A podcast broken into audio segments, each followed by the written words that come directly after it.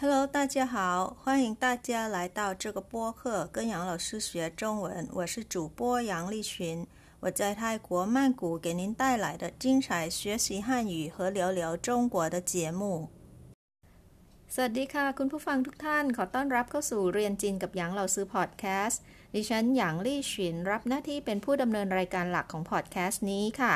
พอดแคสต์นี้นะคะ จะนำเสนอรายการเรียนภาษาจีน และการพูดคุยเรื่องราวที่น่าสนใจต่างๆ เกี่ยวกับจีน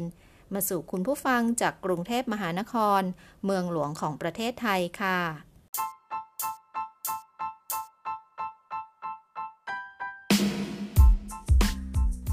เหลือเวลาอีกไม่ถึง 2 สัปดาห์ก็จะเข้าสู่ปีใหม่กันแล้วค่ะทุกคน ไม่ทราบว่าปีที่ผ่านมาทุกคนผ่านอะไรกันมาบ้างคะ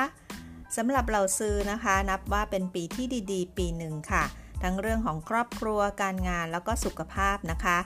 นอกจากนั้นนะคะ เหล่าซื้อก็ยังโชคดีที่มีเพื่อนๆที่ดีๆ มากมาย ที่แม้จะได้พบกันไม่บ่อยนะคะ แต่ก็มีความสุขสุดๆ ที่ได้เจอค่ะ พลังกายและพลังใจของเราซื้อมีล้นหลามจริง ๆ เลยค่ะ ปีที่ผ่านมานี้ค่ะ อีกส่วนหนึ่งของความสุขในปีนี้นะคะ ก็คือการได้ทำรายการเรียนจีนกับอย่างเหล่าซื้อนี้ทุกๆ สัปดาห์ค่ะเหล่าซื้อมีความสุขนะคะ ที่ได้มีโอกาสแบ่งปันความรู้ภาษาจีน แล้วก็มีโอกาสเล่าเรื่องราวต่างๆ เกี่ยวกับจีนที่เป็นประโยชน์ ให้กับคุณผู้ฟังทุกท่านเลยค่ะ บอกเลยนะคะว่างานนี้เนี่ยเป้าหมายของเราซื้อก็คือตั้งใจจะแบ่งปันความรู้จริง ๆ เลยค่ะ ไม่ได้ค่าตอบแทนใด ๆ เลยนะคะ แต่สิ่งที่ได้เนี่ยมันมากกว่าตัวเงินค่ะทุกคน ถ้าคุณผู้ฟังติดตามฟังเรียนจริงกับหยางเหล่าซื้อตั้งแต่สัปดาห์แรกของปีนี้นะคะ ก็จะทราบว่าปีนี้เหล่าซื้อมีรูปแบบการจัดรายการที่แตกต่างจากปีที่แล้ว ตอนที่เริ่มลองทำพอดแคสต์ครั้งแรกเมื่อเดือนกันยายนปีที่แล้วอะค่ะ ลองไปฟังย้อนหลังกันได้นะคะ ในปีนี้เหล่าซื้อแบ่งรายการออกเป็น 2ส่วนด้วยกันค่ะ ส่วนที่เป็นบทเรียนภาษาจีนโดยเฉพาะจะใช้ชื่อตอนว่า Chinese Lesson กับส่วนที่เป็นเรื่องเล่าที่น่าสนใจต่างๆ เกี่ยวกับจีนนะคะ จะชื่อตอนว่าชิดแชทไชน่าค่ะ มีทั้งบทเรียนที่เกี่ยวเนื่องกับข่าวสารต่างๆ ที่เกิดขึ้นในปีนี้มากมาย มีเรื่องราวดีๆ เกี่ยวกับร้านอาหารที่เจ้าของร้านใจดี เปิดร้านเพื่อจ้างพนักงานผู้พิการทางหูให้มีงานทำที่ชื่อตอนว่าร้านไร้เสียง ในตอนที่ 60 ค่ะ หรือจะเป็นเรื่องของชีวิตนักกีฬาปิงปองทีมชาติจีนนะคะเติ้งย่าผิง ใน EP 54 ค่ะ และในตอนต้นปีนี้นะคะ ที่จีนก็มีการจัดงานกีฬาโอลิมปิกฤดูหนาว เราก็มีบทเรียนเกี่ยวกับกีฬา แล้วก็งานกีฬาโอลิมปิกฤดูหนาวให้ด้วยนะคะจำกันได้ไหมคะปีนี้เนี่ยมีหัวข้อที่หลากหลายครอบคลุมนะคะ ทั้งรอยยิ้มแล้วก็น้ำตา เหล่าซื้อได้แนะนำอาหารที่ช่วยให้เหล่าซื้อหายจิตตกได้ด้วยจำกันได้ไหมคะว่าคืออะไร เหล่าซื้อยังไม่เฉลยค่ะ ให้เวลาไปทำกันบ้านกันก่อนนะคะ สัปดาห์หน้ามาเฉลยค่ะ บอกใบ้ว่าเป็นชิดแชทไชัยนาที่มีผู้ฟังเยอะที่สุดในปีนี้ด้วยค่ะ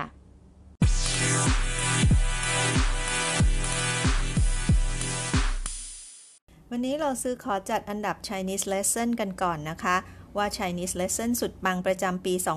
2565 ปีนี้เนี่ย จะมีตอนไหนบ้างนะคะ ที่ติดอันดับ 1 2 และ 3 ค่ะ จากบทเรียนทั้งหมด 29 ตอนในปีนี้นะคะ เราถือเอาสถิติมาแค่เดือนพฤศจิกายนนะคะ ไม่รวม 2 บทเรียนที่นำเสนอไปในเดือนธันวาคมค่ะ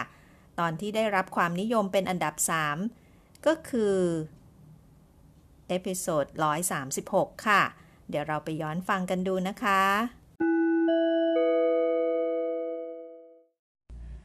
ก่อนที่เราจะเข้าไปถามทางคนที่เราไม่ได้รู้จักนะคะ มารยาทอย่างแรกก็คือจะต้องมีการขอโทษหรือว่าขอรบกวนหน่อย เราจะเริ่มต้นด้วยคำว่าผู้好意思请问ขอโทษค่ะ ขอถามหน่อยค่ะ好แล้วสุดท้ายนะคะ เราก็จะบอกว่าเสียเสียนินหรือว่าตัวเสียตัวเสียไทยเสียเสียนินเหรอเป็นต้นนะคะ กล่าวขอบคุณค่ะ ส่วนคำว่าฉันหลงทางจะใช้คำว่าหว่อหมีลู่เหรอหว่อหมีลู่เหรอ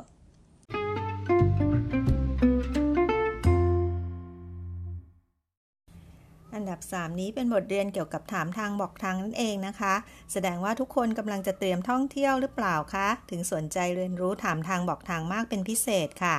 เสียดายนะคะ ตอนนี้โควิดยังระบาดหนักอยู่เลย เก็บความรู้ไว้ก่อนนะคะ ไว้มีโอกาสจะได้ใช้แน่นอนค่ะ ทีนี้เราไปดูบทเรียนสุดปังอันดับ 2 กันค่ะ ได้แก่ตอน 128 ค่ะ ไปย้อนฟังกันค่ะ ทีนี้เรามาดูคำศัพท์ใหม่สำหรับวันนี้ค่ะคำแรกก็คือคำว่าเฉียนไถเฉียนไถหมายถึง front desk ค่ะคำที่สองนะคะ ถ้าเกิดเราจะไปเช็คอินนะคะ จะใช้คำว่า入住 แปลว่าเช็คอินนะคะ แต่ว่าถ้าเราไปทำเรื่องเช็คอินเขาจะเรียกว่า办理入住 นะคะ ไปทำเรื่องเช็คอินค่ะ 办理 ใช้กิริยาคำว่า 办理 นะคะก็คือไปจัดการในการเช็คอินนะคะ入住 入 หมายถึงเข้านะคะ住 ก็คือพัก 入住 ก็คือเช็คอินนั่นเองค่ะ การเข้าพักในโรงแรมนะคะ ถ้าเกิดเป็นการเช็คเอาท์จะใช้คำว่า 退房 退房 หมายถึงเช็คเอาท์ค่ะ จะสามารถใช้กริยาเดียวกับเช็คอินเมื่อสักครู่นะคะ 办理退房 หรือจะบอกว่า我要退房 ฉันต้องการจะคืนห้องหรือว่าเช็คเอาท์นั่นเองนะคะ เดี๋ยวนี้นะคะที่เมืองจีนค่อนข้างทันสมัยนะคะ ไม่ต้องใช้ key card หรือว่า钥匙卡 แล้วนะคะ จะใช้วิธีการเอ่อ刷脸开门 นะคะคือเป็นคำที่ 5 ของเราในวันนี้ค่ะจื้อเหนิงสวาเหรียญไายเหมือนจื้อเหนิงหมายถึงอัจฉริยะนะคะสวาเหรียญก็คือการสแกนใบหน้าไายเหมือนก็คือการเปิดประตูนั่นเองค่ะจื้อเหนิงสวาเหรียญไายเหมือนก็คือ การเปิดประตูด้วยการสแกนใบหน้านะคะ เป็นประตูอัจฉริยะนั่นเองนะคะ smart door opening นะคะ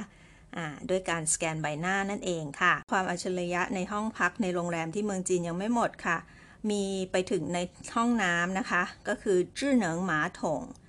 จื้อเหนิงหมาถงก็คืออชักโครกอัจฉริยะนั่นเองค่ะนะคะ มีทำงานด้วยระบบสมาร์ทนะคะจื้อเหนิงหมาถง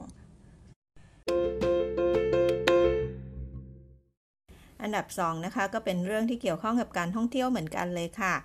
เราซื้อให้ฟังเพียงแค่ 5คำศัพท์ก่อนนะคะ ใครที่อยากฟังเต็มๆนะคะ ไปดูที่ EP 128 ได้เลยค่ะ แต่ไปนะคะ เราซื้อจะขอเวลาให้กับอันดับ 1 ค่ะ จะเป็นตอนไหนนะคะ เราไปฟังกันเลยบทแรกนะคะ หัวข้อว่าสุยกัวเฮอซู่ใช่ผลไม้และผัก เราไปดูคำศัพท์ของบทนี้นะคะคำแรกคือคำว่าเหมยเทียนออกเสียงตามหลักซื้อนะคะเหมยเทียนเหมยเทียนหมายถึงทุกๆวันค่ะคำที่สองนะคะชื่อชื่อชื่อกิน คำที่สามชู菜ชู菜ชู菜ผัก คำที่สี่水果水果 水果ผลไม้ กวนเหวินเหวินพูดว่า你每天都吃水果吗你每天都吃水果吗เธอกินผลไม้ทุกวันหรือเปล่า หวังเทียนอีบอกว่า我每天都吃苹果和香蕉我每天都吃苹果和香蕉 ฉันกินแอปเปิ้ลแล้วก็กล้วยทุกวันเลย ไปดูบทที่ 2 นะคะ บทนี้นะคะ เป็นเรื่องเกี่ยวกับอาหารจานด่วนหรือว่าฟาสต์ฟู้ดค่ะ ชื่อตอนว่าอ้วสีควานควายชันฉันชอบอาหารจานด่วนหรือว่าฟาสต์ฟู้ดค่ะ ไปอ่านคำศัพท์กับเราซื้อก่อนนะคะคำที่ 1 ควายชันควายชันควายชันฟาสต์ฟู้ดหรือว่าอาหารจานด่วนนะคะคำที่ 2 หั่นเป่าเป้าหั่นเป่าเป้าหั่นเป่าเป้าแฮมเบอร์เกอร์ค่ะสามเร่อโกเร่อโกเร่อโกฮอทดอกค่ะของเทียนอีนะคะ ถามว่านี่สี่ฮวันชื่อ什么เธอชอบกินอะไร กวนเหวินเหวินตอบว่า我喜欢吃快餐ฉันชอบกินอาหารจานด่วนหรือว่าฟาสต์ฟู้ด 我喜欢吃热狗和汉堡包 ฉันชอบกินฮอทดอก แล้วก็แฮมเบอร์เกอร์ค่ะ สุดท้ายแล้วนะคะ บทที่ 3 ค่ะ เป็นเรื่องของ我的文具 我的文具 ก็คือเครื่องเขียนของฉันค่ะ ไปดูคำศัพท์กันเลย 1. 书包 อ่านพร้อมหล่าซื้อนะคะ ชูเป้า ชูเป้าหมายถึงกระเป๋านักเรียนค่ะคำที่สองชู ชูชูหมายถึงหนังสือค่ะคำที่สามเปิ่นจื้อเปิ่นจื้อเปิ่นจื้อคือสมุดจดโน้ตนะคะ สมุดจดนั่นเองค่ะ 4. 文具盒文具盒文具盒กล่องดินสออ่า这是我的书包这หมายถึงนี่นะคะชื่อก็คือคือ 我的ของฉัน书包กระเป๋านักเรียนค่ะ ทั้งประโยคนี้นะคะ这是我的书包นี่คือกระเป๋านักเรียนของฉัน ประโยคต่อไปนะคะ我的书包里有书本子和文具盒 我的书包里我的书包ที่ตะกี้เราแปลไปแล้วนะคะ กระเป๋านักเรียนของฉัน มีคำว่าหลี่เพิ่มขึ้นมา หลี่ในที่นี้เป็นคำบุพบทนะคะ หมายถึงว่าข้างในนะคะ ข้างในกระเป๋าหนังสือของฉัน我的书包里有มีอะไรบ้าง有แปลว่ามีนะคะ มีชูก็คือหนังสือ เปิ่นจื้อก็คือสมุดจดนะคะเหอตัวนี้แปลว่าและค่ะ เหอเหวินจี้เหอก็คือกล่องดินสอนั่นเองค่ะ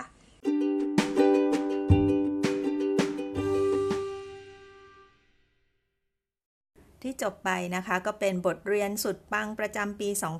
2565 ค่ะ เป็นตอนที่ 98 ค่ะ เป็นบทเรียนจากหนังสือของน้องๆ ชั้นป .4 ค่ะ แสดงว่าน้องๆ ขยันทบทวนบทเรียนก่อนสอบดีมากเลยนะคะ เราซื้อเชื่อว่าบทเรียนที่นำเสนอไปก็เป็นประโยชน์กับคุณผู้ฟังท่านอื่น ๆ ด้วยนะคะ มีคำศัพท์แล้วก็รูปประโยคที่น่าสนใจแล้วก็น่าเรียนรู้มากมายเลยค่ะเราซื้อมักจะเน้นย้ำในรายการเสมอนะคะว่า อยากให้ทุกคนเนี่ยเรียนจีนอย่างมีความสุข แล้วก็สนุกกับการเรียนค่ะ ไม่ได้เรียนไว้เพื่อสอบเท่านั้นนะคะ ภาษาจีนน่าศึกษามากๆจริง ๆ ค่ะ